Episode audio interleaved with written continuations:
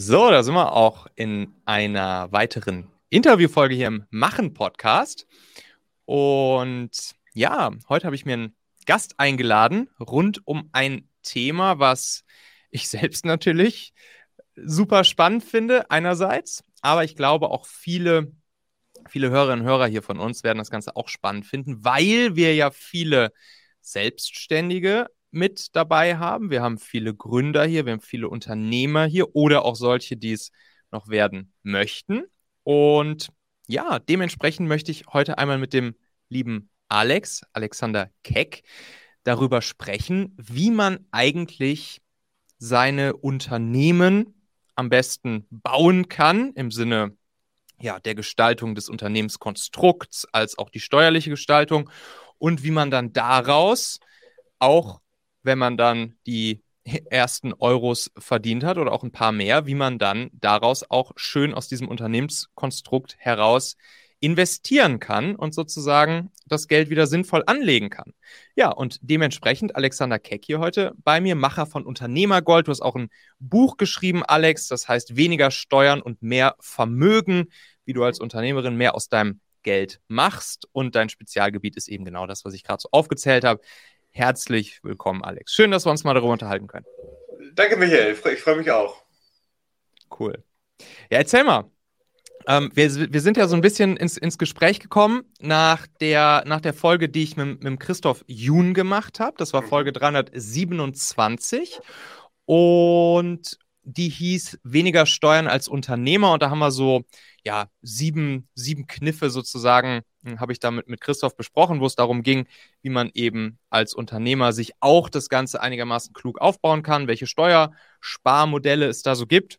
Und da ging es dann unter anderem darum, dass der Christoph gesagt hat, dass man aus seiner Holding heraus, wir werden gleich nochmal auf das Thema genauer eingehen, und uns mal so dieses Holding-Modell nochmal genauer hier anschauen, aber grundsätzlich hat er gesagt, dass man aus seiner Holding heraus am besten vor allen Dingen in Growth-Aktien investieren sollte und und nicht so viel in Dividendenaktien, sondern dass man Dividendenaktien eher aus dem Privatvermögen sozusagen heraus machen soll. Ne? Wir gucken uns das alles gleich nochmal im Detail an. Auf jeden Fall sind wir darüber dann ja ins, ins Gespräch gekommen und du hast dann gesagt, ah, es kann auch total Sinn machen, auch aus der Holding heraus in Dividendenaktien zu investieren und äh, hast mir dann auch erklärt, warum das sinnvoll sein könnte. Und da will ich auf jeden Fall gleich dann mit dir auch nochmal ein bisschen tiefer reingehen. Aber erzähl uns doch mal ganz kurz, zum Start einmal, wie, wie hast du eigentlich deine eigenen Firmen aufgebaut? Wie sieht eigentlich dein eigenes Firmenkonstrukt so aus? Ja, ähm, ich empfehle im Buch ähm, ein klassisches Holding-Konstrukt ähm, und äh, entsprechend habe ich das selbst auch so aufgebaut. Das heißt, mhm. äh, meine äh, operative GmbH, Unternehmergold GmbH, die gehört zu einer, 100 Prozent äh, meiner Holding. Ja. Ähm, und die Holding gehört mir äh, auch. Ja, das heißt, also ich habe sonst keine weiteren ähm, ähm, Gesellschafter in der, in der operativen GmbH drin. Deswegen ist ja. das quasi ein 1 zu 1 äh, Modell ähm, runtergezogen. Ähm, ich bin eine natürliche Person und habe halt noch zwei äh, juristische Personen, die GmbHs dann äh, mit dabei. Genau, wobei technisch dir ja nur die Holding gehört, dir als, als natürliche Person, ne? Richtig, genau. Aber ich bin ja auch wirtschaftlich, auch in der operativen GmbH letztendlich mhm. wirtschaftlich berechtigter, weil ich natürlich durchgreifen kann. Mhm. Ja, lass uns doch jetzt direkt einfach schon mal das, das Holding-Thema besprechen. Was, was, ist, was, was ist genau der Sinn davon? Warum sollte ich mir zwischen mich als natürliche Person und die Firma, mit der ich eigentlich meine Geschäfte mache, warum sollte ich mir noch eine, eine Firma dazwischen packen? Ja, genau. Also der, der erste Schritt ist ja schon mal, dass du ähm, spätestens, wenn du erfolgreich bist, das heißt äh, mit der operativen äh, Firma erfolgreich bist, dass du da auf jeden Fall auch eine GmbH haben solltest, also eine Kapitalgesellschaft, mhm. ähm, weil das, weil die GmbH nur mit 30 Prozent besteuert wird und äh, entsprechend weniger als, äh, als der Spitzensteuersatz, wenn du, wenn dein persönliches Einkommen äh, besteuert wird. Ja. So. Und dann ist es aber so, dass äh, letztendlich ja viele Steuerberatungen, Steuerberater äh, auch sagen, ja, aber letztendlich ist die äh, GmbH ähm, Besteuerung insgesamt eher bei 50 Prozent, weil mhm. du nochmal zusätzlich zu den 30 Prozent nochmal dann Abgeltungssteuer äh, zahlen musst, wenn du Gewinne entnimmst. So. Die liegt bei 25 dann von dem, was noch übrig bleibt, oder? Genau, 25, genau, 25 Prozent plus, ähm, plus Soli. Mhm. Landet man halt bei Pi mal Daumen ähm, 50 Prozent. Ja. So, und das ist zwar technisch gesehen richtig, aber das Grundprinzip der GmbH sollte sein, dass du nie ausschüttest, weil Ausschüttungen quasi das teuerste sind, äh, was du machen, äh, was du machen kannst. Ähm, und damit du, ähm, also du solltest nicht an dich persönlich ausschütten mhm. und deswegen die Holding dazwischen. Mit einer Holding kannst du fast steuerfrei die Gewinne aus der operativen GmbH an deine Holding ausschütten. Ähm, das heißt, du kannst den, da weiterhin den Steuervorteil auch der GmbH äh, verteidigen, hast, mhm. vermeidest diese Abgeltungssteuer und dadurch, dass die, die, die Holding zu 100 Prozent gehört, ist das zwar nicht auf deinem Privatkonto, mhm. aber du kontrollierst die Holding und das Vermögen der Holding weiterhin. Und ich kann damit dann weitere Sachen machen, über die wir gleich auch noch sprechen werden. Genau. Aber nochmal zusammenzufassen, das heißt, von dem Geld, was ich mit meiner operativen Firma erwirtschaftet habe, den Gewinn, den ich dort erwirtschaftet habe, da zahle ich 30 Prozent in Deutschland Körperschafts- und äh, Gewerbesteuer. Ne? Mhm. In Österreich zum Beispiel wäre es dann nur die Körperschaftssteuer, da gibt es ja keine Gewerbesteuer. Mhm. Und dabei bleibt es dann im Prinzip. Ne? Dann kommen nochmal irgendwie 1,5 Prozent dazu, wenn ich es jetzt dann ausschütte an die Holding, aber im Prinzip ja. Bleibt es dann bei diesem Betrag und ich muss eben nicht nochmal diese 25 Prozent Abgeltungssteuer zahlen, um es an mich persönlich auszuschütten. Ne? Ganz genau. Und, ja. und jetzt sagst du, jetzt sagst du, der Sinn von, von einer GmbH sollte sein, nie auszuschütten. Das heißt, das würde ja bedeuten, ich würde im Prinzip ja für immer die Kohle in meiner, in meiner Holding lassen. Was mache ich dann, wenn ich die Kohle irgendwann mal brauche? Ja, äh, wenn du sie brauchst, dann zahlst du sie aus, mhm. idealerweise als Gehalt. Mhm. Ähm, und ähm, genau, weil du letztendlich, es gibt halt unterschiedliche Wege, wie du an das, an das äh, Geld der GmbH rankommst. Das eine ist die, äh, die Ausschüttung, die solltest du vermeiden, weil es ja. steuerlich teuer ist. Äh, das zweite sind äh, Gehaltszahlungen. Mhm. Die versteuerst du ähm, ganz normal persönlich. Ähm, ja. Und du musst halt auch das, was du für deinen persönlichen Lebensunterhalt benötigst, also für deinen Privatkonsum, das musst du natürlich auch persönlich versteuern und als Gehalt auszahlen. So. Genau, das, das würde ich mir ja aber im Optimalfall, solange zumindest meine Operative noch läuft, würde ich mir das ja aus der Operativen direkt auszahlen. Ne? Also da würde ich mir dann ja direkt mein, mein Gehalt aus meiner operativen GmbH auszahlen.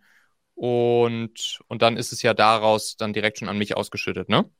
Genau. Du kannst aber zusätzlich halt auch, ähm, wenn dir die operative GmbH vielleicht nicht alleine gehört und du dann nicht äh, flexibel den Hebel äh, bewegen kannst, ähm, mhm. könntest du halt auch einen Anstellungsvertrag, auch einen zusätzlichen Anstellungsvertrag mit deiner Holding GmbH machen und dir ja. darüber auch etwas auszahlen. Also da, da bist du ja ähm, relativ flexibel mit, mit den zwei, ähm, zwei Gesellschaften. Aber ja. das heißt, alles das, wenn du sagst, ja, wie komme ich denn an die Kohle ran, wenn, mhm. wenn du sie brauchst? Ähm, da gibt es eigentlich nur zwei Dinge. Ähm, wozu brauchst du denn äh, das Geld? Das eine ist Konsum, dein Lebensunterhalt. Das musst du, das musst du persönlich versteuern und irgendwie als Gehalt oder andere Einkommen äh, natürlich auszahlen. Und das zweite ist für Investitionen. Mhm. So, ähm, und Investitionen die musst du aber äh, nicht unbedingt äh, als, als Gehalt auszahlen oder ausschütten, sondern da kann dir die GmbH, also in dem Fall dann äh, wahrscheinlich die, die Holding äh, GmbH, ähm, kann dir auch ein Darlehen geben. Ja, wenn du jetzt ja. äh, privat eine Immobilie kaufst, dann äh, gibt dir äh, die, die, die GmbH ein Darlehen.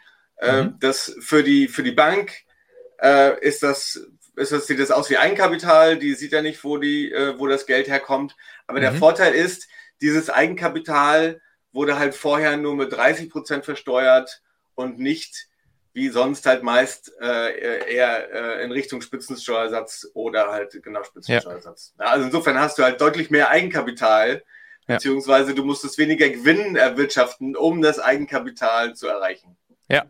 Ist das, der, ist das nicht der Punkt, wo, wo viele, viele, sagen wir mal, Oldschool-Steuerberater sagen würden, oh, oh, oh, hier dir selbst da jetzt aus deiner eigenen Holding einen, einen wahrscheinlich noch sehr günstigen Kredit zu geben, eigenes, sozusagen eigenes Darlehen an dich selbst zu geben, das kann auch, das kann auch vielleicht nach hinten losgehen und als eine, als eine ja, verdeckte Gewinnausschüttung vielleicht vom Finanzamt deklariert werden? Ähm, also das ist eigentlich eine, das ist gang und gäbe. Also nicht nur dann mit der Holding, ähm, da sind vielleicht nicht alle so firm, ähm, aber dass äh, Gesellschafter einer GmbH äh, Darlehensvereinbarung haben. Mhm. Ähm, entweder äh, genau, also rein in die Firma rein, das ist ja genau, das ist ja genau, Standard, ja. Äh, oder, oder auch raus ähm, ist, äh, ist, ist Standard. Natürlich, mhm. da hast du vollkommen recht. Äh, da muss man halt darauf achten, dass man äh, den, den Fremdvergleich äh, einhält. Das heißt, ähm, gerade aus der Rolle, du bist Geschäftsführer der Holding ähm, und musst quasi darauf achten, als Aufgabe, Verpflicht der, mhm. ähm, des Geschäftsführers äh, Kapitalerhaltung und dass du halt mit dem, mit dem Geld ordentlich umgehst. Und mhm. das heißt natürlich, dass du zum Beispiel eine Bonitätsprüfung machen musst. Das heißt also von dir selbst. Ne? Als Geschäftsführer musst du Bonitätsprüfung des Darlehensnehmers, äh, was du als natürliche Person bist, mhm. äh, machen.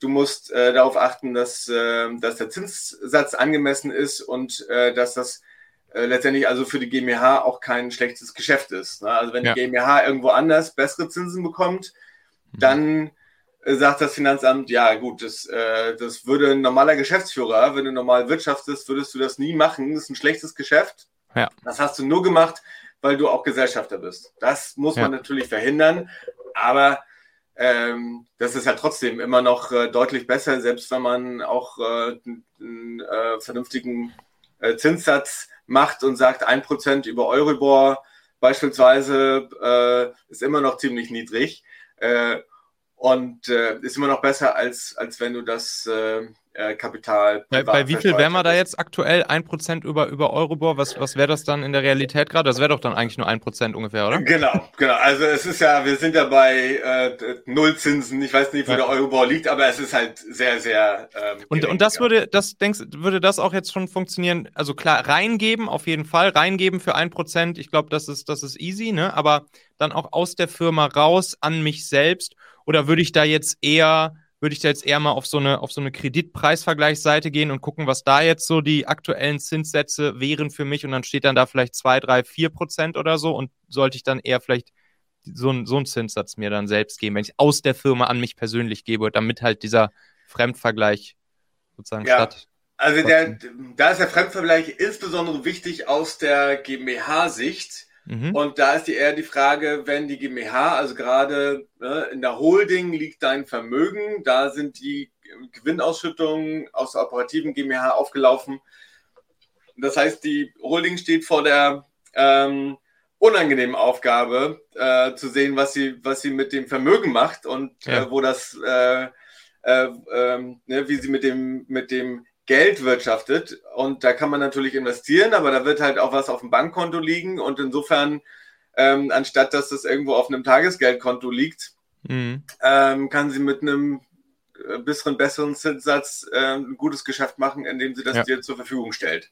Ja. Also das geht auch. Aber weil das halt so ein spezieller Fall ist, ähm, bin ich gerade dabei, mit ähm, einem Kooperationsanwalt da so einen äh, Mustervertrag ah, cool. äh, zu machen, in beide Richtungen und genau ja. mit, mit dieser ähm, äh, genauso genau für diese Rolle, wo du letztendlich eine Anleitung hast, was musst du eigentlich befolgen. Mhm. Ähm, der, der, das Rahmendarlehen ist genauso formuliert, sodass das für dich einerseits am einfachsten ist und andererseits, dass du die nötige Dokumentation hast, falls mal eine Betriebsprüfung kommt, dass du dann okay. auch nachweisen kannst als, als Geschäftsführer, nee, nee, ich habe alles gemacht, Bonität geprüft, Äh, ja. Die GmbH kann sich das leisten, ähm, das, das Vermögen wird, ähm, ähm, das nette Vermögen wird erhalten und so weiter und so fort, ähm, damit das letztendlich einfach ist und, äh, und du als äh, äh, auf der sicheren Seite bist. Ja, das mit der Bonitätsprüfung, das stelle ich mir auch noch irgendwie kompliziert vor.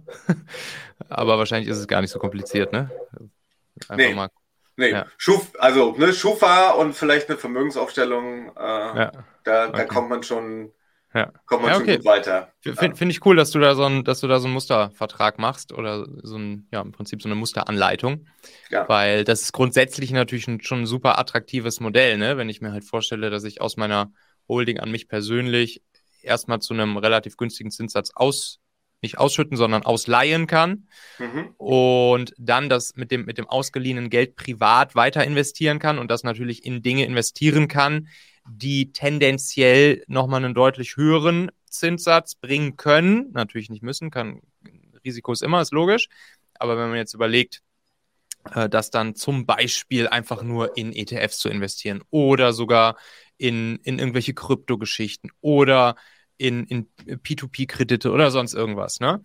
Da mhm. kannst du natürlich relativ schnell dann auch schon deutlich höheren Zinssatz realisieren und dann kann das ja für alle schon irgendwie eine, eine sehr lohnende Geschichte sein, sowohl für die Firma als auch dann für, für dich persönlich.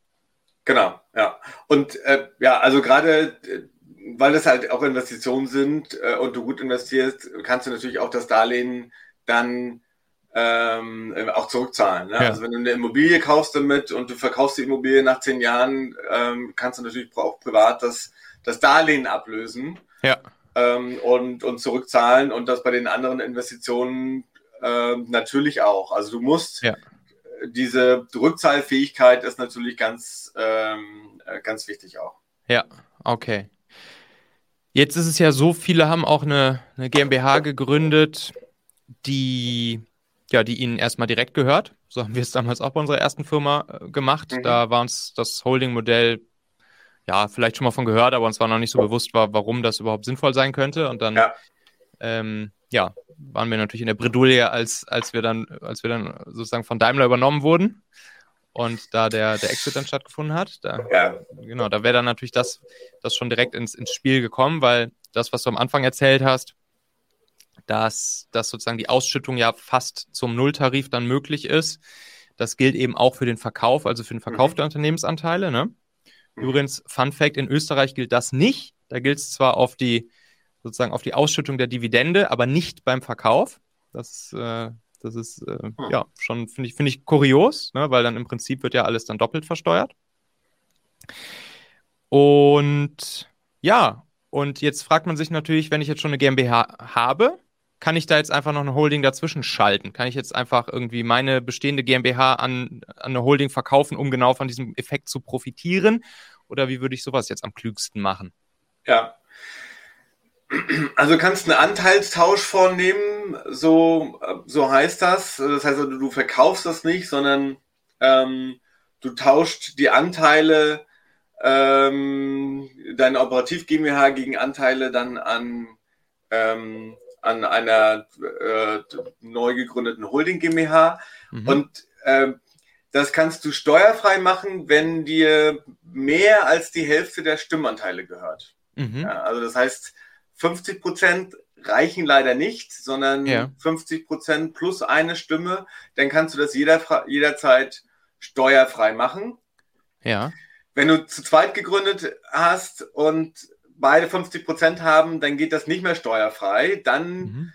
käme das einem, ähm, wäre das vergleichbar mit einem Verkauf an die Holding und würde mhm. so versteuert. Ähm, und das wird dann meistens, äh, also wird dann nach dem Ertragswertverfahren gemacht. Ja. Ähm, da wird der. Oder wird es doch dann ziemlich teuer, oder? ähm, ja, kommt drauf an. Also da wird der Durchschnitt der letzten ähm, drei Jahre also Gewinn, ne, genau, Mhm. Ähm, der Gewinn, durchschnittliche Gewinn der letzten drei Jahre genommen ähm, und dann mal 13,75, also knapp 14, ja. äh, multipliziert. Ähm, und da ist natürlich die, die, Frage, wo du gerade stehst. Ne? Also wenn mhm. du halt schon, ähm, wenn das äh, Unternehmen schon ordentlich Überschüsse erzielt seit einigen Jahren, dann wird das mhm. teuer. Wenn du aber merkst, oh, ähm, ähm, ich habe jetzt hier schon gegründet, aber ähm, das Wachstum kommt noch, beziehungsweise ja. an sich funktioniert es, aber wir sind noch nicht profitabel. Ja. Dann wäre das natürlich ein guter Moment, ähm, in ja. das Modell zu wachsen, äh, zu wechseln, weil natürlich, äh, wenn der Gewinn noch bei Null liegt, dann ist 0 mal 14 ist auch Null und dann hast du nichts äh, zu versteuern. Ja, ja, ja, ja, ja. Ver verstehe. Aber ansonsten ist meine Empfehlung, wenn du, also wenn du gerade auch gründest, ähm, wenn du mit anderen gründest und ähm, nicht die Mehrheit der Anteile hast, auf jeden Fall gleich mit Holding gründen. Mhm. Ähm, das heißt also erst die Holding und dann die äh, operative Gesellschaft. Das kann man auch. Kann man aber sogar im selben Notartermin machen, ne? Genau, das kann, das kann man direkt hintereinander, äh, hintereinander ja. wegmachen. Ähm, und äh, nur wenn du die Mehrheit der Anteile hast oder zum Beispiel dann ähm, alleine gründest, eine Ein-Personen-GmbH äh, gründest, dann hast du quasi Zeit, kannst die ah, okay. Holding jederzeit ähm, zwischenziehen. Mhm. Mit, der, mit dem Unterschied muss man dran denken und das ist nicht so einfach vorauszuplanen, wenn es mhm. die Möglichkeit gibt, so wie bei dir, mhm. ähm, dass du vielleicht innerhalb von sieben Jahren nach der Übertragung ähm, verkaufst. Ähm, dann, dann, passiert mir dasselbe wie in Österreich, oder? Dann gilt es auf ja, einmal nicht mehr. Genau, dann, dann wird halt ein Teil der, äh, der Steuervorteile der Holding, äh, die musst du dann halt nachversteuern, ja, weil äh, der, dem Fiskus ist nicht dran gelegen, dass halt jeder kurz vor Verkauf nochmal ja. eine Holding dazwischen schaltet und dann von quasi irgendwie eine Viertelbesteuerung auf 1,5 Prozent äh, geht. Deswegen ja. gibt es da so einen Übergangszeitraum äh, und äh, da sollte man halt gut planen oder für sich ein, äh, einschätzen, wo die Wahrscheinlichkeit liegen. Und wenn man halt eher so in einem Startup-Bereich unterwegs sind, wo auch Exits früher kommen können, nicht mhm. häufig sind, dann äh, macht das schon Sinn, ähm, direkt über die Holding zu gründen, eine Beteiligungsgesellschaft ähm, äh, zu machen und äh, wenn man äh, ein anderes Modell hat äh, und sagt, okay, das, äh, ich mache das quasi, bis ich das an Nachfolger übergebe ähm, und ich habe ein bisschen, ich habe auf jeden Fall mehr, äh, mehr Zeit als sieben Jahre, mhm. dann ähm, ja, hat man auch ein bisschen Zeit, die Holding noch einzuziehen. Ja. Aber grundsätzlich könnte man doch eigentlich jedem ganz grundsätzlich erstmal natürlich sozusagen Einzelfall kann man sich immer noch mal angucken, aber grundsätzlich jetzt einfach jedem, der eine, der eine GmbH direkt hält und eigentlich egal, ob er gerade erst gestartet ist oder schon zig Millionen Business hat, da jetzt noch eine Holding dazwischen zu schalten. Und es kann ja auch einfach eine UG beispielsweise sein, kannst du gleich nochmal was zu sagen, ob das stimmt, aber ich meine, das Ding tritt eh nicht nach, nach außen auf, so ist dann auch egal, ob das eine GmbH oder eine UG ist. Und eine UG hat man halt schnell gegründet für ein paar hundert Euro. Und dann kommt ja nicht nur der Effekt dazu, dass ich die Dividenden sozusagen nahezu steuerfrei ausschütten kann und im Unternehmensverkaufsfall das Ganze nahezu steuerfrei machen kann, sondern ich trenne ja auch noch das Risiko ne, für das Cash auf dem Konto beispielsweise. Ne? Genau. Ähm, ja, deswegen bin ich auch so ein Fan der, der Holding und mhm. ich habe das Buch geschrieben, um gerade das Modell bekannter zu machen und das davon loszulösen, dass man immer denkt, Holding hat was mit Großkonzern zu tun ähm, ja. oder mit ähm, irgendwie äh, ja andere, also mit Gewinnverschiebungen von amerikanischen oder sonstigen Konzernen, ähm, äh, die dann äh, über Holdingstrukturen äh, Gewinne nach Luxemburg oder Niederlande oder sonst wohin ziehen. Ja. Ähm, nein, sondern das ist ein ganz übliches Modell und äh, das kann äh, das kann im Prinzip jede Unternehmerin, jeder Unternehmer auch für sich nutzen. Ähm, und ich, ich sitze in, in, in Berlin und mhm. da ist das quasi in der Startup-Kultur ist das eigentlich gang und gäbe, dass alle äh, Startup-Gründer, Gründerinnen äh, über eine Holding äh, oder eine Beteiligungs-UG ähm, gründen, ja. weil natürlich immer der, der Exit, ja, ja. Der, der, der lockt und darauf bereitet man sich vor, auch wenn es in den meisten Fällen ähm, nicht, zu, nicht zum Exit kommt. Mhm. Ähm, aber die ganzen Handwerksbetriebe ähm, oder äh, ja, Digitalagenturen und, und, und, also äh, solide, hochprofitable Geschäftsmodelle, ähm, da haben viele Unternehmerinnen und Unternehmer halt einfach keine, keine Holding, äh, sondern mhm. zahlen sich das als Gehalt aus oder schütten es aus ähm, und zahlen halt viel, viel mehr Steuern. Deswegen, also ich bin, bin so wie du großer Fan der Holding und ähm, kann dann nur, äh, nur dafür werben. Ja. Ja, ja das, das, das kann. Mhm, sag mal. Genau, und das kann auch eine UG sein. Äh, ja. Siehst du vollkommen richtig. Ähm, also die, die, die UG ist eine kleine GmbH. Ähm, und äh, wenn du also nicht nach außen hin trittst, dann ist auch der, dann nutzt du das höhere Ansehen der GmbH auch nicht so wahnsinnig viel.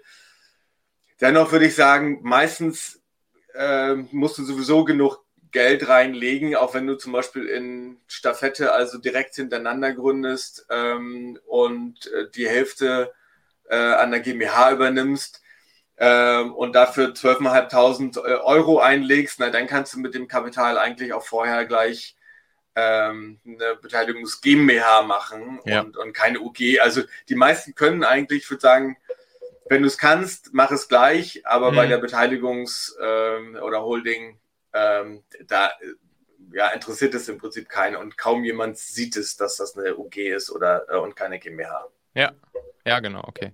Ja, genau, alles klar. Mhm.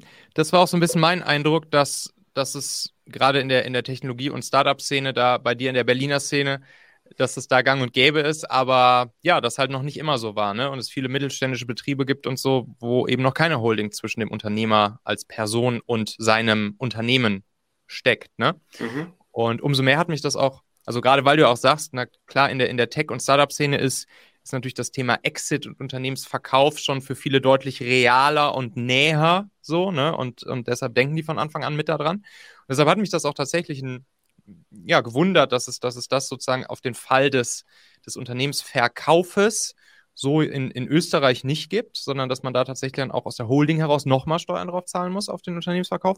Wobei eigentlich fand ich Österreich in, in gewissen oder in, in vielen Teilen eine ganz, ganz gute äh, so Start-up-Politik ähm, fährt. Zum Beispiel jetzt gerade kürzlich oder jetzt die Tage kam raus, dass auch, äh, dass sie sich jetzt auch nochmal überlegt haben, wie die, wie die Kryptobesteuerung in Zukunft aussehen soll und so. Und das scheint jetzt auch ein relativ attraktives Modell zu sein und auch ein sehr sicheres Modell für, für, für Gründer. Und ja, dementsprechend, also falls irgendein österreichischer Politiker zuhört, ich wette, das ist einfach noch so ein Relikt von damals und es hat sich einfach wahrscheinlich noch keiner Gedanken drüber gemacht. Äh, da könnte man auf jeden Fall mal dran drehen, würde ich sagen. Mhm. Also äh, ich kann zu Österreich ehrlicherweise gar nichts sagen. Ähm, ja. Ich, ich, äh, ich fokussiere voll auf Deutschland. Ähm, das ist für mich erstmal Komplexität genug und meine mhm. Firmen sind quasi hier, deswegen ist für mich auch klar, dass die, äh, beziehungsweise ich lebe hier und, und äh, äh, mein operatives Geschäft ist hier, deswegen ist klar, dass ich dann auch hier meine äh, Holding habe. Ja. Ähm, genau, also zu Österreich, da kriege ich immer wieder mal Anfragen und äh, ich habe überlegt, da auch quasi mal eine Anpassung zu schreiben, ähm, beziehungsweise das, da eine Österreich-Version des Buches zu machen, mhm. Äh, aber dazu bin ich noch nicht gekommen. Ja, ja, klar. Nee, ich wollte es auch nur mal so als, als kleinen Fun Fact, Fun Fact droppen. Ist irgendwie ganz, ja, ganz, ganz spannenden Fakt eigentlich fand. Alright. Jetzt vielleicht, bevor wir dann ins Thema Investieren reingehen, lass uns doch noch mal ganz kurz einmal diesen Vergleich aufmachen zwischen Personengesellschaft und GmbH. Also wir haben jetzt festgestellt, wenn ich eine GmbH gründe, dann macht es eigentlich Sinn, auch egal in welchem Fall, direkt eine Holding dazwischen zu schalten oder wenn ich schon eine habe, dann jetzt noch eine dazwischen zu legen. So. Wann macht es denn überhaupt Sinn, eine GmbH zu gründen, also eine Kapitalgesellschaft zu gründen? Und wann bleibe ich vielleicht lieber Einzelunternehmer, also Personengesellschaft? Ja. Ähm, also aus meiner Sicht sind, ist eine Einzelunternehmung, das ist eine Rechtsform eher für Selbstständige. Das mhm. heißt, wenn du in einem Zeit für Geld Modell bist, dann mag das äh, für dich die richtige Form sein. Du bist also damit ähm, relativ dicht dran, auch an der Besteuerung, wie auch Angestellte besteuert werden. Ja.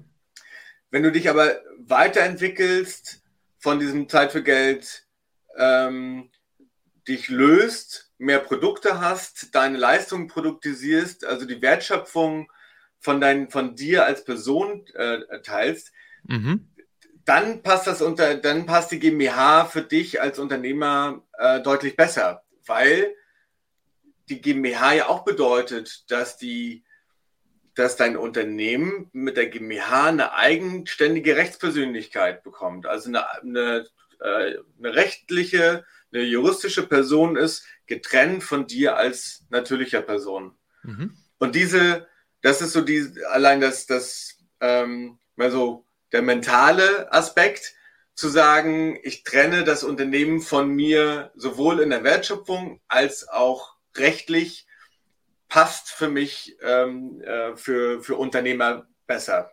Das mhm. ist das eine. Das zweite, wenn du, wenn dein, ähm, wenn dein Geschäft wächst, wachsen in der Regel Risiken und Verpflichtungen auch mit. Insofern macht das meistens dann auch Sinn, äh, nochmal deutlich mehr, als wenn du ganz am Anfang stehst, ähm, eine Haftungsbeschränkung einzubauen.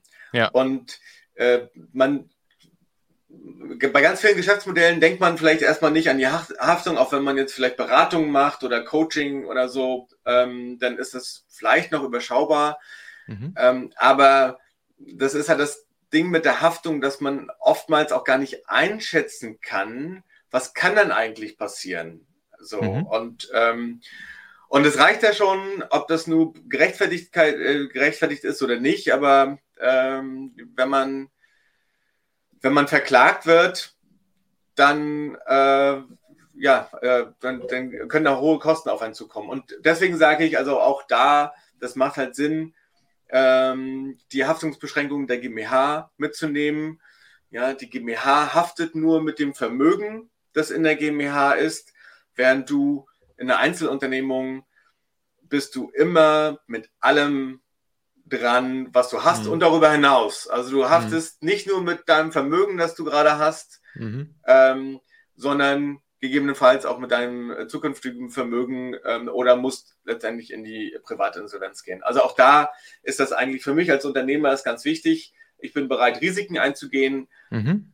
aber ähm, ich möchte da unbedingt auch eine Brandmauer haben zu meiner persönlichen Existenz. Ja, also wenn, wenn ich immer mit, mit allem an der, an der Klippe stehe, dann bin ich vielleicht dann auch zu zögerlich. Also ich möchte wissen, wie groß ist der Einsatz und äh, das weiß ich halt in der, in der GmbH, weiß ich, wie groß der Einsatz ist, nämlich genau das, was da in der GmbH gerade drin ist und, ja. und auch nicht mehr. So, das ist die Haftungsbeschränkung. Das ist der zweite Punkt. Und der dritte Punkt ist, dass du, hat mir anfangs gesagt, ähm, dass du halt in der GmbH niedriger besteuert wirst, nämlich nur mit 30 Prozent und nicht halt mit 42 Prozent im Spitzensteuersatz. Ja. Die drei Punkte ja. sind es, äh, wo ich sage, so spätestens, wenn du erfolgreich bist, ähm, solltest du eine GmbH haben. Das heißt, ja, und verstanden, steuerlich fängt das Ganze dann ja dann Sinn anzumachen, äh, fängt es an Sinn zu machen, wenn wenn, die, wenn mein persönlicher Steuersatz die 30 Prozent überschreitet, nicht wahr?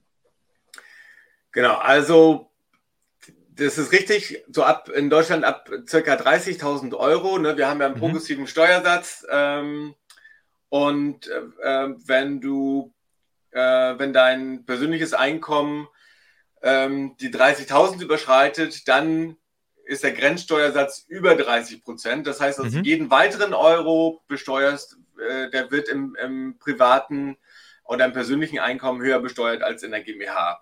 Ja. Und jetzt müsste man gucken, wo der, wo der Durchschnittssteuersatz bei circa 30 Prozent liegt und dann ab dem Moment praktisch würde es jetzt rein steuerlich betrachtet Sinn machen, dann eher eine Kapitalgesellschaft zu machen, ne? Ja, ich würde, ähm, meine Faustformel ist da anders. Nochmal davon ausgehen. Hau sie raus. Genau, davon ausgehend, das, was du persönlich brauchst, dein Konsum, musst du privat versteuern. Mhm. So, und das sind dann, die meisten brauchen mehr als 30.000. Ähm, nehmen wir mal vereinfacht gesagt, ähm, brauchst du 60.000 Euro Vorsteuern. Mhm. Ähm, so, das musst du eh äh, privat ähm, versteuern. Ja. Ähm, als Gehalt dann in der GmbH.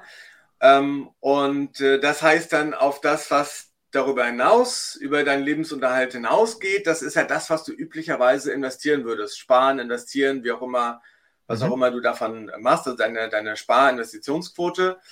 Ähm, und nur das kannst du in der GmbH lassen. So, und dadurch, dass wir jetzt gesagt haben, äh, 60.000 Euro an der Grenze, das heißt, das würdest du halt normalerweise im Spitzensteuersatz im persönlichen Einkommen ähm, versteuern. Und ja. äh, wenn du 10.000 Euro in, vom, vom Spitzensteuersatz in die GmbH äh, äh, verlegen kannst in der Besteuerung, sparst du darauf 1200 Euro. Ja. Und diese 1200 Euro sind so Pi mal Daumen die Mehrkosten, die du mit einer GmbH hast. Deswegen, Faustformel, wenn du, sobald du 10.000 Euro mehr verdienst pro Jahr, als du für deinen Lebensunterhalt benötigst, hast du die Kosten der GmbH raus und alles mhm. andere für jede weitere 10.000 Euro spart dir die GmbH 1.200 Euro. Das heißt, du hast 1.200 Euro Steuern in Vermögen gewandelt und kannst diese äh, äh, mehr investieren, als du das im Privatvermögen gekonnt hättest. Ja, coole, coole Faustformel mit den, mit den 10.000 Euro. Ich weiß leider nicht mehr, wer, wer dieses Zitat ge gebracht hat. Vielleicht weißt du es ja noch, aber es gab ja dieses Zitat, da hat irgendwer mal, wurde, wurde gefragt, was haben Sie eigentlich mit Ihrem ganzen Geld gemacht, die, mit all den Millionen, die Sie da verdient haben? Hat er gesagt, ja, das meiste habe ich für, für Autos, Alkohol und Frauen ausgegeben und den Rest habe ich einfach verprasst. ja, ja, sehr weißt du, wer, es war? Nee, ne? äh, weiß ich, Fußballer irgendwie? Keine Ahnung. Ja. Aber, ey, und den Rest habe ich einfach verprasst. Klingt, klingt wie Fußballer aus den 80ern. Ja, ja, ja. sehr gut. Genau. Alright. Ja, gut. Und, und dann mein optimales, mein optimales Gehalt als, als Geschäftsführer, GmbH-Geschäftsführer praktisch für meine Lebenshaltungskosten, das liegt dann auch so bei um die, um die 60k oder so, ne? wenn ich das jetzt mal so herleite. Also wenn du weniger brauchst, dann weniger. Ähm, mhm. ja, einfach weil, äh, wie gesagt, äh, äh, am, am besten ist immer diese 30.000 Euro, 30.000 Euro solltest du immer persönlich versteuern. Ja. Haben wir ja vorher gesagt, weil ja so bis 30.000 Euro zahlst du persönlich weniger Steuern als in der GmbH. Mhm. Ähm, also das solltest du immer persönlich versteuern, wenn du also keine anderen Einkommensquellen hast, äh, zum Beispiel, weil du nicht irgendwie privat noch eine Wohnung hast, die du vermietest, ähm, dann solltest du dir außer GmbH wenigstens die 30.000 Euro auszahlen. Ja aber auch nicht mehr, als du zum Lebensunterhalt ja, ja, benötigst, weil du natürlich so viel wie möglich in der GmbH versteuern willst. Deswegen ja, ja, nee, ich, ich, ich meine nur, dass das eigentlich ab 60k wird es dann eigentlich relativ ungünstig so steuerlich. Und eigentlich, wenn, wenn es geht, sollte man da sein, sein Cap machen, oder? Ja, oder auch vorher, wenn du nur 40.000, ja, äh, wenn du auch nur 40.000 für den Lebensunterhalt benötigst, dann mhm. warum 60.000 auszahlen? Nee, klar, ja, ja, logisch. Wenn du ja auch dazwischen ja, schon den Steuervorteil es, es gibt, es gibt ja welche, die zahlen sich halt 120.000 als Geschäftsführergehalt aus oder so, ne? Und das ist eigentlich ja sinnlos, ne? Weil das lasse ich ja lieber in der, in der, in der GmbH drin. Außer klar, ich brauche die Kohle halt, klar, Lebenshaltung etc. Autos, Alkohol, Frauen verprassen, logisch. Ja. Aber, aber so grundsätzlich, wenn ich es nicht brauche, kann ich es eigentlich alles drin lassen, ne? In der Firma. Genau. Also der Grundsatz ist wirklich die Unterscheidung zwischen Investitionen und mhm. Konsum. Ja. ja ähm, und wenn du, wenn du das hast, wie gesagt, der, der Konsum pri privat versteuern, alles, was du investierst, kannst du auch dann über Darlehen machen. Ja. Ähm, das ist der Unterschied. Und dann ist natürlich die Frage, ja, sind dann wirklich, brauchst du wirklich 120.000 für den, für den, für den Konsum? Ja. Äh, das zum einen. Und dann haben wir ja jetzt eher den Fall gemacht, wenn du, ähm, wenn dir die operative GmbH zum Beispiel ja auch mehr oder weniger dann zu 100 Prozent gehört, Mhm. Ähm, wenn du jetzt noch andere Gesellschafter hast, ja. ähm, dann bist du ja schon dafür, und du, du bist Geschäftsführer, dann ist der schon Klar. daran gelegen, möglichst gutes Gehalt rauszuhandeln ja, ja. für die Geschäftsführung. Mhm. Und äh, da habe ich halt auch, dafür habe ich im Buch ähm, die Geschäftsbesorgung ähm, durch die Holding beschrieben. Das mhm. heißt, ähm, an, anstelle, dass du bei der operativen GmbH angestellt bist, mhm. beauftragt die operative GmbH deine Holding mit ja. der Geschäftsbesorgung. Ja. Dafür wird dann ein vernünftiges, faires äh, Geschäftsführergehalt äh, gezahlt, beziehungsweise eine, Geschäfts-, eine Vergütung für die Geschäftsbesorgung bezahlt. Mhm. Das fließt dann an, an die Holding und du zahlst dir aus der Holding, ähm, stellst dich also bei der Holding an und zahlst dir dann dort nur das aus, was du benötigst. Ja, dann kannst du darüber auch die Geschäfts- die Vergütung für die Geschäftsführung von der persönlichen Versteuerung erstmal trennen. Ja, und das dürfte scheinselbstständigkeitsmäßig auch okay sein, weil ich am Ende ja doch wieder ein normal Sozialversteuerungs, äh, sozialbesteuerungspflichtiges ähm, Gehalt sozusagen mehr auszahle aus der Holding dann einfach nur, ne? Genau, wenn du vorher äh, sozialversicherungspflichtig bist, dann bist du das auch weiterhin in der Holding. Also da kann man jetzt nicht, äh, das kann man nicht damit umgehen. Ja, ja, ja. Ja, okay. Mhm. Okay. Ja, dann. Wollen wir nochmal die Altersvorsorge, das ist ja, ja, ja logisch. Investieren. Jetzt kommen wir zum Thema Investieren. So, okay. Ist, ja. ist es ja im Prinzip. Ist doch, ist doch ja. auch dann Altersvorsorge, ne? Da, ja. Das ja doch. Ich habe dich ja schon gefragt. Okay, lass mal, lass mal durchgehen. Wie sieht's aus aus der Holding jetzt heraus? Weil das ist dann ja, ne, man nennt das Ganze ja auch die, die Spardosen GmbH. Mhm. Und das ist jetzt dann ja meine Spardose, meine, meine kleine persönliche Bank, wo dann genau. rein ausgeschüttet wird. Genau, Privatbank, ja, Privatbank finde ich ein bisschen solider als Spardose. Stimmt, ja. Ich kenne Spardosen GmbH. Je nachdem, je nachdem in welchem Stadium man gerade ist. Spardosen GmbH kenne ich eher aus der Perspektive von, von Angestellten, äh, mhm. die die gut verdienen, aber dann irgendwann sagen, okay, auch da lohnt es sich, irgendwann so eine Spardosen GmbH zu machen. Mhm. Ähm, weil ich im Prinzip äh, ja bei Investitionen Steuervorteile habe. Mhm. Ähm, aus einer unternehmerischen Sicht lohnt sich das halt viel, viel früher schon. Ja. Ähm, weil im Prinzip ja eines deiner größten Vermögenswerte sind die Anteile an deinem operativen Unternehmen. So, ja, ähm, okay, alles genau. klar. Meine Privatbank. Privatbank, genau. Alles klar, meine Privatbank. So, und jetzt kann ich natürlich aus meiner, jetzt liegt da das Cash auf dem Konto von meiner Privatbank. Jetzt überlege ich natürlich, okay, was mache ich jetzt damit? Wie lege ich das jetzt smart an? Und äh, umgehe damit im Optimalfall auch die, die Inflation, die jetzt irgendwie schon bei 4, 5 Prozent liegt und wahrscheinlich jetzt auch absehbar nicht unbedingt wieder deutlich geringer wird, sondern tendenziell vielleicht eher noch einen Tick höher. Und ja, was kann ich dann so machen? Also ich, ich habe dir schon an den Kopf geworfen, ETF, Gold, Immobilien, Kryptos. Jetzt hast du noch mir ein weiteres Modell mitgebracht, was wir gleich mal durchgehen. Und, und sag doch mal, was, was, was macht Sinn? Was, was kann ich machen aus meiner Holding heraus? Ja, erstmal ist mein Ansatz, dass ich, ähm, worin du investierst, sollte nicht steuerlich getrieben sein, ja, sondern du entscheidest, ähm, welche, welche Assetstruktur, welche, welches, äh, welches, was für ein Portfolio ähm, macht für dich Sinn mhm. und, und stellst dir dann die Frage, mache ich das, wer, wer investiert du persönlich oder die, oder die Holding. Ja. Ähm, genau, und da können wir mal durchgehen. Also, wir haben Aktien, hattest du ganz zu Anfang angesprochen. Mhm. Ähm, Growth-Aktien, das heißt also, ähm, da wo du dann auf äh, eher auf Aktiengewinne spekulierst, ähm, die solltest du auf jeden Fall in der Holding kaufen, weil dort äh, die Gewinne nur mit 1,5 Prozent statt mit 26,5 Prozent äh, besteuert werden. Ganz klar. Wieder selber Kasus, ne? Ich verkaufe Unternehmensanteile aus der, aus der Holding heraus, zack, praktisch fast keine Steuern, 1,5 Prozent. Okay, check. Ak genau.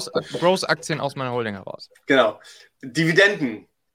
So, ja. Bei Dividenden ist es so, ähm, bei der GmbH ist ja die Steuerung erstmal ganz einfach, denn in der GmbH wird grundsätzlich alles mit 30 Prozent besteuert. Also das kann mhm. man sich, wenn man sich fragt, ähm, ja, wie wird jetzt das besteuert oder wie wird Krypto besteuert, ist ziemlich einfach, 30 Prozent.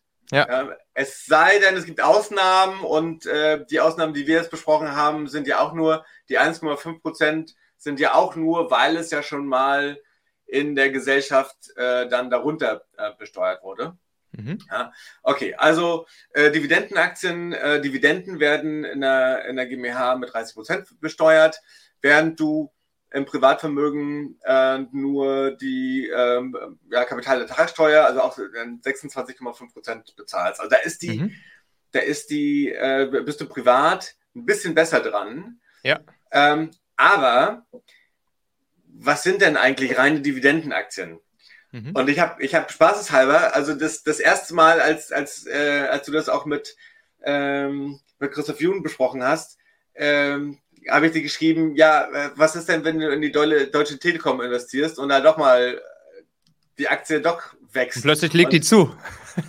genau. So, und äh, ich habe mal geguckt, also äh, die Deutsche Telekom hat in den letzten fünf Jahren rund 4% ähm, an Dividenden ausgeschüttet pro Jahr. Ja. Ähm, und tatsächlich eine Wertsteigerung erzielt von knapp 3% im mhm. Durchschnitt. So. Mhm. Und ähm, da ist das so, letztendlich die, auch hier Pi mal Daumen, die GmbH lohnt sich trotzdem, obwohl sie bei den Dividenden ein bisschen benachteiligt wird, aber nur mhm. knapp 4 Prozentpunkte, mhm. lohnt sich trotzdem, wenn die Dividenden nicht wenigstens sechsmal so hoch sind wie der Gewinn. Ja. Das mhm. heißt also bei 4%, bei 4% ähm, Dividenden dürfte der, ähm, die Gewinnsteigerung müsste unter 1% sein, damit, ja. du, äh, damit du privat besser läufst. Das heißt also bei der Deutschen Telekom ja. ähm, würdest du durch, die groß, durch den großen Vorteil bei den Aktiengewinnen immer ja. noch besser laufen. Und jetzt kommt's. Das andere ist auch, wenn du denn mal einen Gewinn hast und nehmen wir mal an, du sagst jetzt, oh, jetzt ist die, jetzt ist die Deutsche Telekom irgendwie 15 Prozent gewachsen in den letzten, äh, in den letzten vier, fünf Jahren. Ähm, das war's jetzt. Du willst da raus, weil du denkst, äh, äh, ja, das, da, ja. da ist nicht, da ist nicht mehr weiter drin dann bist du in der, bist du im Privatvermögen, bist du ja deutlich stärker, ist der Login deutlich stärker, denn sobald mhm. du die Aktie verkaufst, musst du die auf die Gewinne halt die Abgeltungssteuer zahlen. Ja. Während du in der, in der, in der GmbH bist du sehr flexibel, du kannst kaufen, verkaufen, dadurch, dass du auf Aktiengewinne nur 1,5 Prozent zahlst, äh, ist das völlig egal. Du bist also, hast ein deutlich eine deutlich höhere Liquidität beziehungsweise das Umschichten deiner ähm, Aktien ähm, kostet dich halt deutlich weniger. Und deswegen würde ich sagen, okay, auch wenn jetzt 4 Prozentpunkte, wenn es 4 Prozentpunkte äh, mehr kostet, würde ich trotzdem überlegen, wenn du nicht denkst, dass da nie und nimmer ein Gewinn äh, äh drin ist oder wenn du denkst, äh, dass die eher überbewertet ist, ähm, ja, äh, ist die GmbH trotzdem auch eine gute Alternative. Ja. So. Ja, verstanden. Cool. Cool, dass du das nochmal so aufgedröselt hast. Ich glaube, dass das Modell, wo, wo Jun dann ja auch so ein bisschen dran denkt in dem Moment, wenn er das sagt, macht Dividendenaktien lieber privat, ist ja auch, wenn ich mir einfach zum Beispiel ein Portfolio aus Dividendenaktien dahinlege, wo ich vorhabe, das nie wieder zu verkaufen, sondern einfach nur von den Dividenden leben möchte, sozusagen die Dividenden als mein normales monatliches Einkommen nutzen möchte, dann würde das doch durchaus Sinn machen, das privat zu machen, oder? Weil dann habe ich ja nur da die 26 Prozent. Dann könnte ich ja jetzt vielleicht sogar hier deine, deine beiden Kniffe miteinander verbinden und mir aus der Holding einen Kredit an mich privat geben und mit diesem Kredit, den ich dann privat von der Holding bekommen habe, zum relativ günstigen Tarif, das dann in Dividendenaktien investieren, die mir dann jährlich meine 4, 5 Prozent an Dividendenrendite zum normalen täglichen Leben reinspülen, oder? Dann wird das doch wieder Sinn machen, das privat zu machen mit den Dividendenaktien, oder? Ähm, das ist richtig, aber trotzdem, wenn du dir die ersten 30.000 die ersten 30.000 ähm, im persönlichen Einkommen, in der persönlichen Einkommensteuer, mhm. ähm, da bist du also äh, immer noch günstiger. Das heißt, die solltest du dir immer auszahlen. Ja, okay. Und dann mhm. kannst du dann nochmal ausfüllen und sagen, okay, ähm, ich brauche quasi, ich brauche 50.000 oder 60.000 und den Rest füllst du dann quasi mit Dividendenaktien auf. Das, das kannst du machen und dann ist es richtig, ähm, wenn du das, ähm, wenn du aus den Dividenden deinen einen Teil deines Lebensunterhalts äh, bestreiten willst, mhm dann, genau, dann gleich privat, weil du dann diese, diese äh, zusätzliche Besteuerung ähm, vermeidest. Vollkommen richtig. Ja. Okay, cool. ETFs, wie werden die in der Holding besteuert? Ja, ist ein bisschen komplizierter, ähm, weil, ähm, ja, weil die ETFs, äh, die Veräußerungserlöse, die sind leider nicht so befreit und dann gibt es äh, eine Vorabbesteuerung. Ähm, vereinfacht gesagt, auf ähm, bei, bei ETFs ähm, sind es äh, 6 bis 7 Prozent sowohl bei Aktiengewinnen als auch bei, äh, auf, äh, bei Dividenden, wo die, äh, die GmbH günstiger besteuert wird als, ähm, als im Privatvermögen. Also der Steuervorteil sind Pi mal Daumen 6 Prozentpunkte gegenüber dem Privatvermögen. Das heißt, also auch da macht, auch macht da, Sinn. Genau, lang, wenn du das langfristig, ähm, ne, wenn du, wenn du tesorierst, also davon nichts, äh, nichts rausziehen willst, äh, auch nicht als Gehalt, dann äh, macht das durchaus Sinn, das in der äh, GmbH zu machen. Okay, cool. Kryptos, Gold, nochmal ganz kurz, bevor wir dann noch auf dein, auf dein Spezial, auf deinen Spezialtipp Ja. kommen. Genau, ja, Krypto, äh, auch hier in der GmbH 30 Prozent, ganz einfach.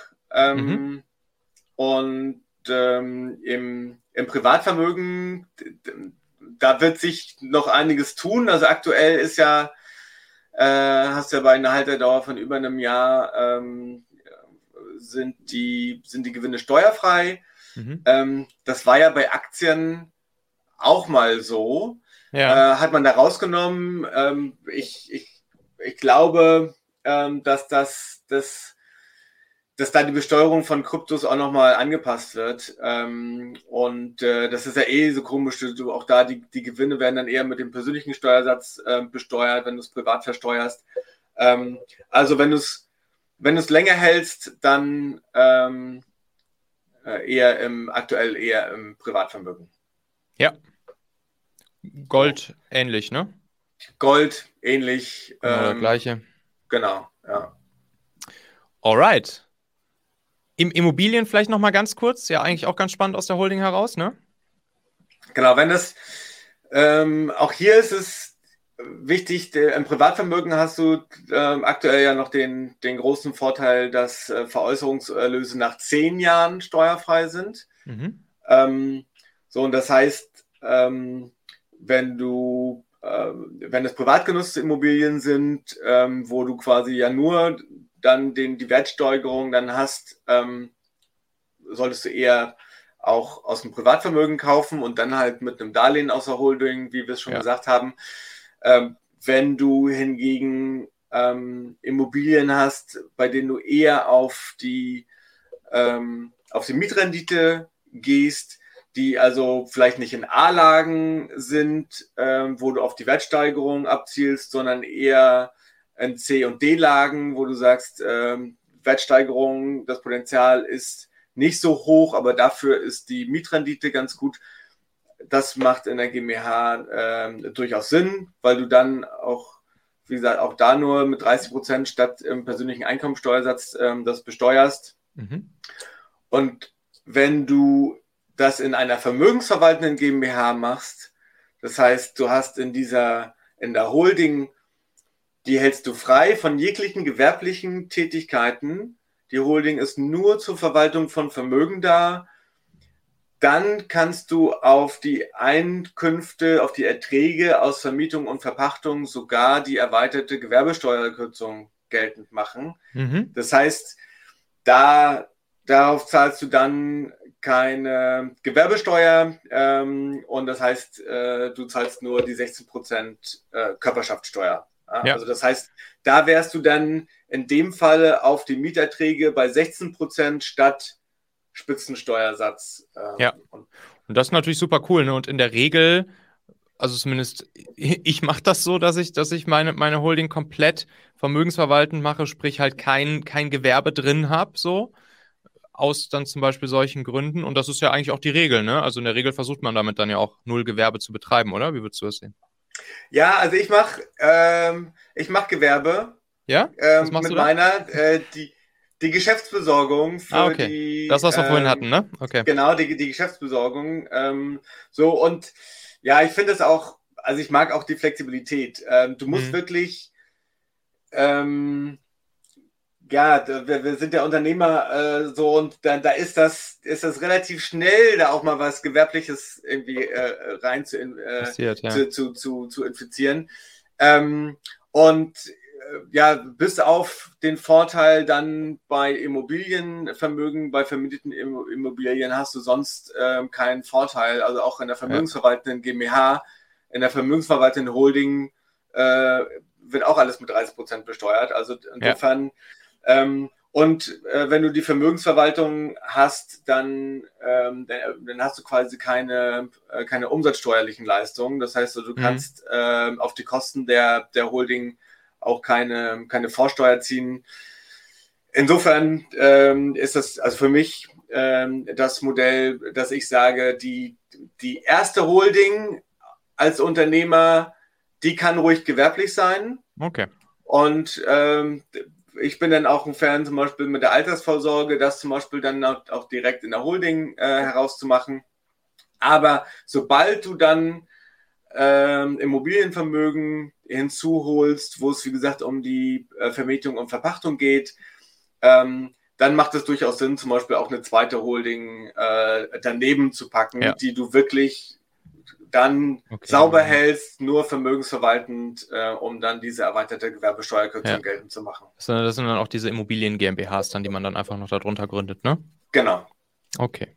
Alright, Altersvorsorge. So, jetzt, jetzt komm, jetzt, jetzt zeig mir, was, was, ich da, was ich da bisher noch verpasst habe.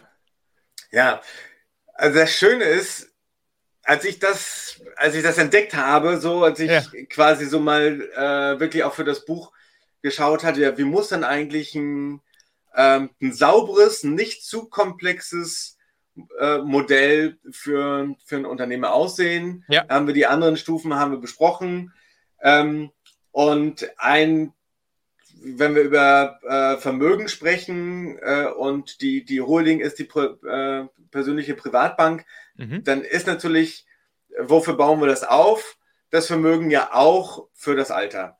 Klar. Und äh, das Schöne ist, dass du, ähm, dass du halt in der GmbH ähm, äh, anders als äh, zum Beispiel in Personenunternehmen kannst du auch betriebliche Altersvorsorge machen für, ja. ähm, für Mitarbeitende, aber halt auch für dich als ähm, Gesellschafter, Geschäftsführer. Mhm.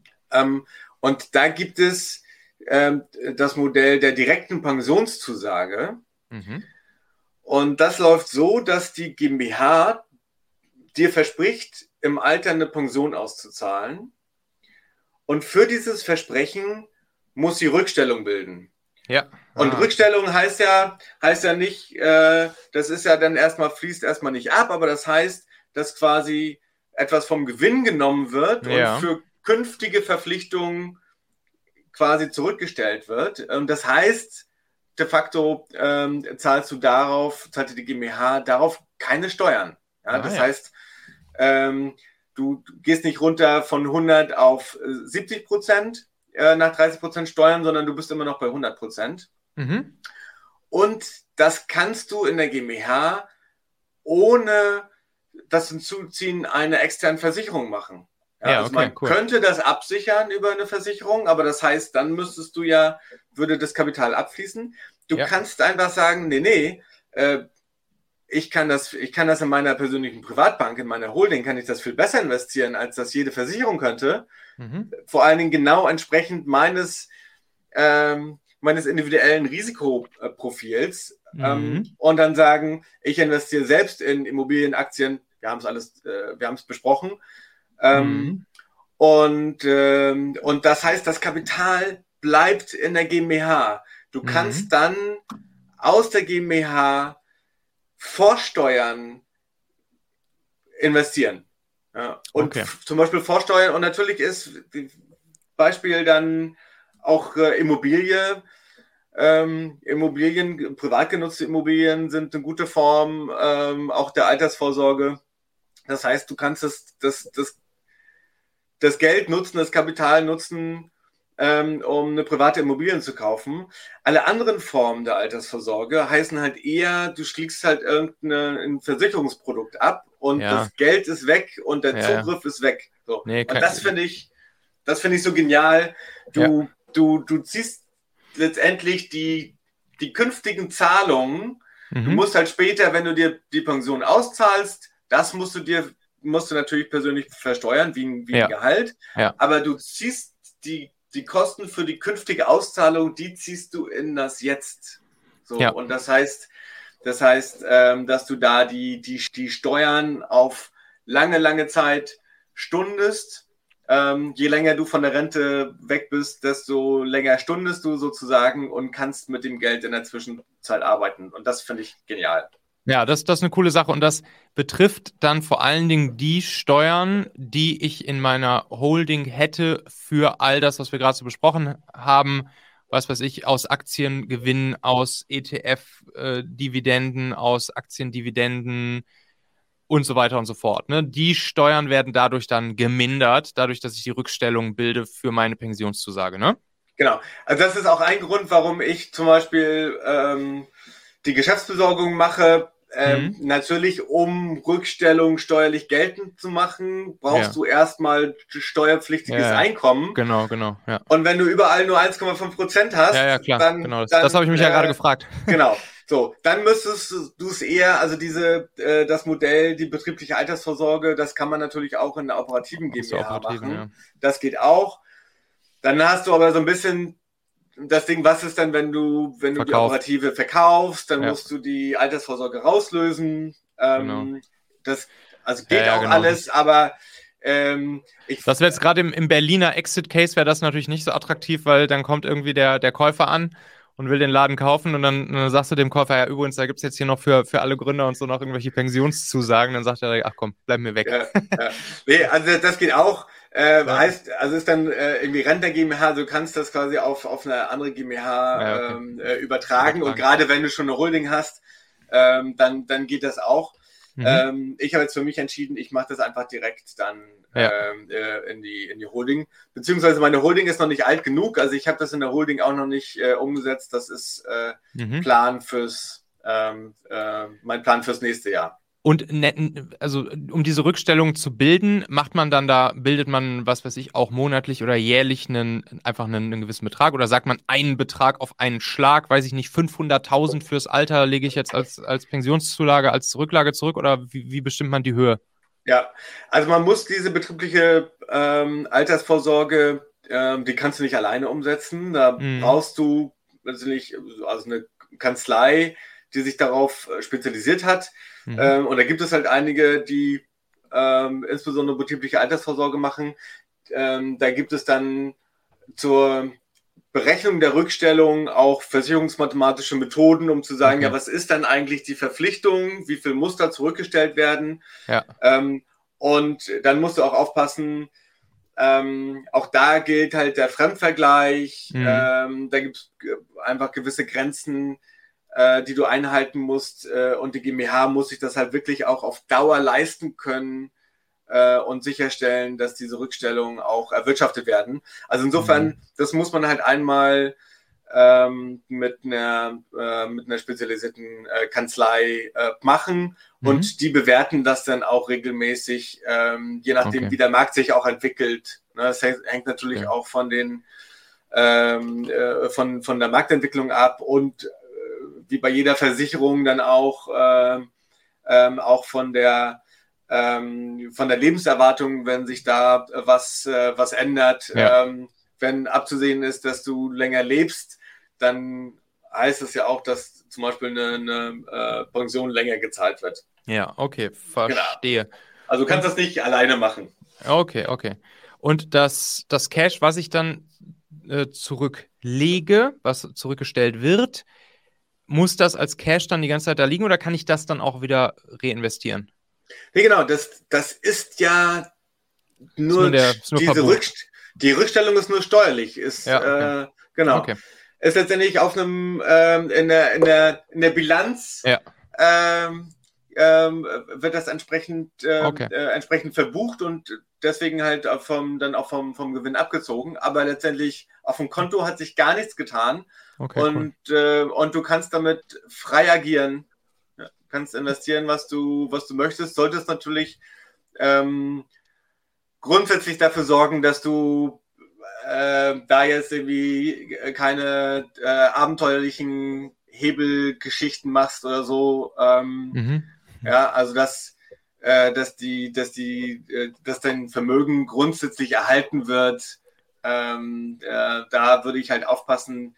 Äh, das würde ich auch in der Holding nie machen. In der Holding sind ja immer noch dann auch die, ähm, deine anderen Vermögenswerte drin, äh, wie auch die, die Anteile an der operativen GmbH. Das, das heißt also, ich würde ähm, alle richtig verrückten Sachen ähm, würde ich nicht in der Holding machen, in der du die, die anderen Geschichten auch drin hast. Ne? Da würde das, das würde, ich würde es auch nicht privat machen, weil äh, du bist ja auch mit allem drin. Ja. Ähm, sondern am besten halt äh, immer darauf absichern, äh, äh, darauf abzielen, dass du halt wirklich so ein, so ein Fallback hast oder das in einer, in einer gesonderten Gesellschaft hast. Verstehe. Das heißt, ich baue mir im Optimalfall noch irgendeine so so eine, so eine crazy Playground Holding. Eine, eine, Zockerbude. genau. Ja, Zockerbude auch. Also, das ist die Spardosen GmbH oder Privatbank und das ist die Zocker GmbH. Ja, ich meine, warum, warum nicht, ne? dafür ja. sind wir ja auch, ist ja auch alles irgendwo ein Game, dieses ganze Unternehmertum, was wir hier so machen. Alright, ja, Alex, coole Sache. Sehr, sehr feines Ding, habe ich mir hier dann direkt mal mit auf eine Liste drauf geschrieben. Und ja, vieles von dem, was wir jetzt hier gerade so besprochen haben, kann ich ja auch in deinem Buch nachlesen. Ne? Also ich habe gestern mal ein bisschen reingelesen. Da steht ja schon, schon viel auch genau in diese Richtung drin. Ne? Also nochmal hier Titel, weniger Steuern und mehr Vermögen, wie du als Unternehmerin mehr aus deinem Geld machst, von Alexander Keck. Oder ähm, ja, willst du nochmal vielleicht zwei, drei Worte dazu sagen, was, was, was ich da noch so alles in deinem Buch finden kann, was mich da erwartet? Für wen das ja. auch vor allen Dingen ist? Also wer sollte sich besonders angesprochen fühlen? Also das ist für selbstständige äh, Unternehmerinnen und Unternehmer ähm, auch gerade natürlich, wenn du gerade, wenn du da äh, davor stehst zu gründen. Denn, und mein Ziel war es, mal so ein, äh, so ein paar steuerliche Grundprinzipien für mhm. Unternehmerinnen und Unternehmer zu beschreiben und dann zu sagen, wie ein ähm, wie, wie das steuerliche Fundament aussehen kann. Und mhm. das halt ohne, ohne, ohne Steuertricks, ja, mhm. ohne irgendwelche Umdeklarationen, sondern so, dass das immer noch so einfach wie möglich gehalten wird, weil ich der Meinung bin, in, wir sind in erster Linie Unternehmer. Äh, das heißt, ähm, ich, ich muss mein Konstrukt ähm, immer noch beherrschen und verstehen ähm, äh, um halt nicht äh, jede einzelne unternehmerische Entscheidung immer mit der Steuerberatung abprüfen zu müssen. Ja, ja, ja. deswegen sollte man die, äh, die, die Auswirkungen verstehen. Ist auch ein Grund, warum ich zum Beispiel nicht so ein Fan von der GmbH und Co. KG bin. Mhm. Ähm, oder da gibt es ja noch GmbH und A-Type still. Ähm, also gibt es ähm, wilde Konstrukte, bin ich nicht so ein Fan davon, ähm, weil ich halt denke, das ist so hingedrückt, ähm, um da so ein bisschen steuerlich was rauszuholen. Aber mhm. äh, unser der wahre Mehrwert äh, kommt ja immer noch aus unternehmerischem ähm, Schaffen. Und insofern sollte das möglichst äh, großen Spielraum haben. Und ich habe das versucht, und so wird es mir auch gespiegelt äh, durch die Leserinnen und Leser, äh, dass ich halt das sehr, sehr klar und verständlich so ein Stufenmodell auf, äh, äh, ja, aufgebaut und dargestellt habe. Cool, ja, auf jeden Fall. Und ansonsten, wenn ich sonst ein bisschen was von dir, von dir mitbekommen möchte, von dir oder von Unternehmer Gold, wo finde ich dich am besten? Wo kann ich am besten etwas über dich erfahren, dich kontaktieren, etc.? Ähm, ja, am besten unternehmergold.de. Ähm, da publiziere ich regelmäßig weiterführende ähm, Informationen dann zur Umsetzung. Ja, im Buch mhm. hast du eher, da geht es eher darum, was muss man eigentlich machen und wenn du verstanden hast, ähm, was du machen musst, dann geht es ja immer noch, okay, jetzt aber konkret. Ähm, mhm. ähm, die, diese Umsetzungshilfen, die ähm, erstelle ich und, und veröffentliche ich auf unternehmergold.de. Das heißt, da kannst du den, den Newsletter abonnieren. Äh, beispielsweise. Ja, den bekomme ich auch seit gestern. Sehr schön. äh, ich habe halt deinen auch. ja, sehr gut. ähm, genau, also beispielsweise diese ähm, Rahmendarlehensverträge äh, äh, zwischen dir und der GmbH, ähm, äh, da bin ich äh, dran und will die noch vor Jahresende veröffentlichen. Ähm, cool. wenn, du, wenn du das wissen willst, dann am besten über den Newsletter. Alright. Ja, cool, Alex. Dann haben wir noch irgendwas vergessen? Gibt es noch irgendwas, was wir, was wir hier noch raushauen sollten rund um das ganze Thema? Oder glaubst du, wir haben einen guten Überblick gegeben und wir sind jetzt bestens gerüstet? Zumindest ähm, erstmal mit Gedankenanstößen. Ja. Nee, ich glaube, wir haben ja wirklich einen ganz guten ganz guten Ritt durch die verschiedenen Felder gemacht und im Prinzip ja fast alles angesprochen, ähm, woran ich denken kann und was mir auch sonst äh, zugetragen wird ähm, äh, von, von meinen Newsletter-Abonnenten. Also insofern glaube ich, äh, da haben wir mal einen guten Rundumschlag gemacht. Ich verlinke natürlich auch alles drunter in den, in den Shownotes, ne? sowohl dein Buch natürlich als auch äh, Unternehmer Gold und wenn du willst, auch noch gerne natürlich dein LinkedIn-Profil und so, damit man mich mal anquatschen kann. Alright, mhm. tausend, tausend Dank, Alexander, Alexander Keck. Und ich würde sagen, dann machen wir vielleicht irgendwann nochmal Version 2 davon, dann können wir nochmal in einzelne Themen ein bisschen tiefer einsteigen, oder? Danke dir, Alex. Hat Spaß gemacht. Sehr gerne. Ja, mir auch. Danke. Und da sind wir auch schon wieder am Ende dieser Folge hier. Denk doch mal kurz drüber nach. Für wen könnte diese Folge oder der Machen-Podcast allgemein auch wertvoll, hilfreich oder spannend sein? Erzähl dieser Person gerne mal davon. Du kannst einfach den Link machen.fm slash podcast zum Beispiel per WhatsApp an sie senden oder diese Folge hier direkt aus deiner Podcast-App an sie teilen. Wir hören uns auf jeden Fall in der nächsten Folge wieder, vielleicht ja schon morgen. Bis dahin, dein Michael.